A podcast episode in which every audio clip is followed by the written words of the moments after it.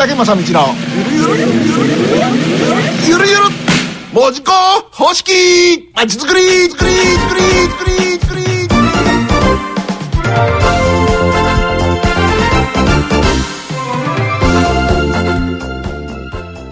さあ時刻の方は6時を回りましてゆるゆるゆるゆるゆるゆるな時間でございます。は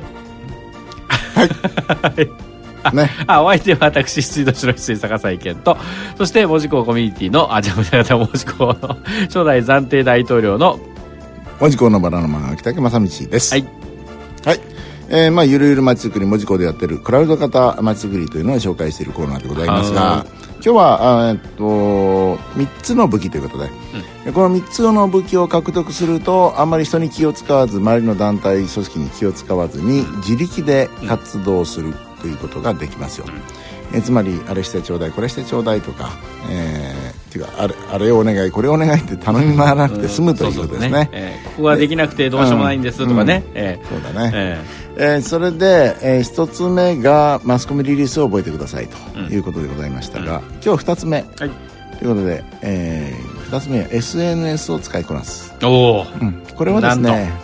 まあ、集客の面も大きいんですがそれ以上にですね実はえー運営型の人員を、獲得するということでございまして、まあ溢れ返るほどの、えーあまり余るほどの、えー運営型の人員をえー獲得することが可能になるということですね、で実はこれには手順がございまして、えー SNS、まあ、今一番使いやすいのは Facebook だと思いますが、まず Facebook の中に、えーその街づくりとかイベントとかに興味のある人をですね、えーしっかりと、えーグループ化するということが大切でして、その切り口というか、えーその、うんまあ、切り口はですね、まず例えば文字工でしたら、えーオール文字工というのがありますが、うん。今ありますけどもオール文字工ということで、えー文字工愛文字工が大好きっていうところに、えー訴えてみるようなグループを作ってみるとかあるいは、えーまあ、団体名でそのまま文字工コミュニティみたいな形でも結構ですけども、えーとにかく文字工に、えー興味のありそうな人を集めてみると。いうことがまず最初になる。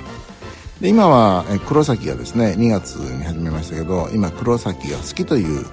えーグループを作っておりますがそのグループにどんどん黒崎ファンの方を入れて、えー入ってもらいまして、えー黒崎が1300人を超えてましてえーオール文字庫は1200人ぐらいということで、えーそれまずそういうグループを作ってみましょうと。だそこにイベントするときに、えー黒崎の活性化のためにこういうことをやりますけど皆さん参加しませんかっていうような投げかけをしてみるということですね、えーそうしますと、えー多くのその街が大好きな人たちがあできることなら少しでも参加したいという形で参加してくれますのでそちらが運営型ということになろうかと思います、あとあの文字工はオタクの方々まあかっこよく言えば専門家ってことになるわけですけども例えばラーメンオタクカレーオタク、えーそれからあとコスプレオタク鉄道オタクといろいろございますがそのジャンルに応じてですねあの街の中に例えば北九州のラーメンとかカレーとか、えーそういうふうなジャンル別でグループを作ってみてそれについてのファンとかオタクの方々をまず組織化してみる。でそこに今度こういうラーメンのイベントがございますが皆さんいかがですかっていうのを投げかけをしてみる。でそうしますと、えー実行委員を募集してみますと実行委員でやってみたいという方も出ますので、えーそうしますと、えー実行委員からそれから当日の運営方からですね非常に人が揃いやすいところになります。でこの方々は基本的にはあまり今まで街づくりに絡んでない方々ですね。えー大体あのーまあインターネットで寄ってくる方々っていうのは、あまり街づくりに絡んでない方が多いです、というのは今まで街づくり組織自体が、えーアナログで、えー組織化されたり、えー会社であったり、町の、えー肩書き町での肩書きであったりえーその形で集められた方が多いですから、ですからもうアナログ組織の中で動いてますんでね、で今インターネットで来る方々は意外と今まで街づくりに絡んでない、えーどうすれば街に絡めるかが分からなかった人たちが多く来ることになりますので実はこれこそ大切で、あのー一から無の状態から無垢の状態から街づくりを作っていけるということになりますから運営をですね、えそういう方々を集めていただきたいということとえさらにですね今までこの地域内で例えば門司港で、えーいろいろ集まってやってて街づくりがどうしても人手が足りないそれから後継者がいないみんな年を取ったっていう時にこのインターネットを通じて SNS を通じて集めますと外部外からの地域からもやってきます、つまり小倉に住んでるけど門司港が好きとか、え黒崎にいるけど門司港が好きと。かえーそういう遠くの方が来ますので新しいこう外の力を集結することができますので、えーそれがやっぱインターネットの力というか、あのー特にお宅の場合はですね鉄道トロッコの応援団とか横浜から来たりしますからね。ですよね。はい、ですから非常に広範囲から人が集めることができますので、えー SNS をフルに使って人を集めてもらいたいということでございます、まあえっととはいえ北九州っていうのは北九州市で、まあ、だ大体100万人いる100万都市っていうことですから、もしかしたら100万人もいるから八手さん北九州やけできるんやないのかっていう方がいらっしゃいますね、うんうんうん。そういう疑問を持つ方いらっしゃるでしょ、うん。うちのあうちの町3万人しかおらんのやけどとか、うん。えー2万人しかおらん。下手したら何千人しかおらんとか。うん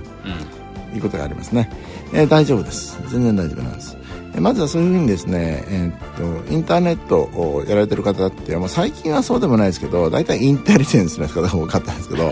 いやいやいやいやいやいいやもうや今でも今でも。30年ぐらい前はね、うんうん。えーもうそういうちょっと、えーもううるさいちぐらいに あの理屈理屈を学びたい人っていうか、まあ、インテリジェンスの方が多かったんですが、あのいずれにしてもこうやって集めても基本は6人からです、うんうんそう。うん、6人ぐらい集まればいいのでまずはインターネットのグループ作って、えー始めてみると、でそこで、えー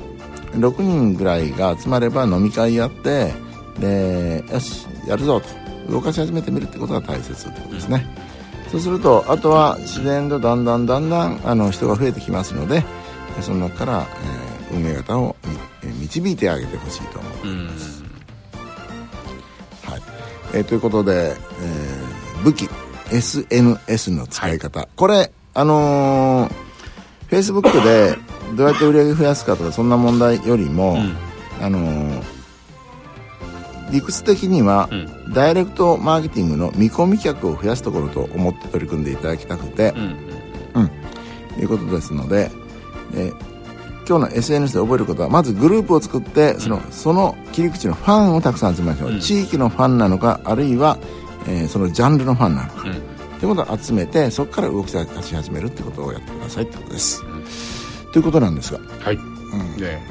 私も SNS でん。明日のバイトさんが決まりました今。うん、よかったですねはい。うん。ということでございますけどもね、ええー皆さんも活用していただければ。あのほらフェイスブックもあるけど、何もあるよねかにもあるよねっていう人もいらっしゃるんですけど、結局何やってもフェイスブックにシェアする形になってるじゃないですか今、うんそうですね。ね、だから皆さんこうそこであの、えーこういう新しいツールもあるよとかって分かるんですけど、うん。いやそそれをこんなんやってますよっていうのを、うん。皆さんフェイスブックで紹介してるじゃないですかうん。っていう話になるんでやっぱそこは軸だろうなと思ってるんですよね、はい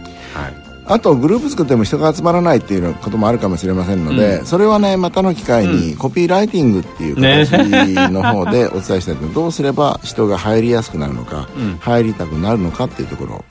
お伝えしたいと思います、はい。以上ゆるゆるまちづくりのコーナーでした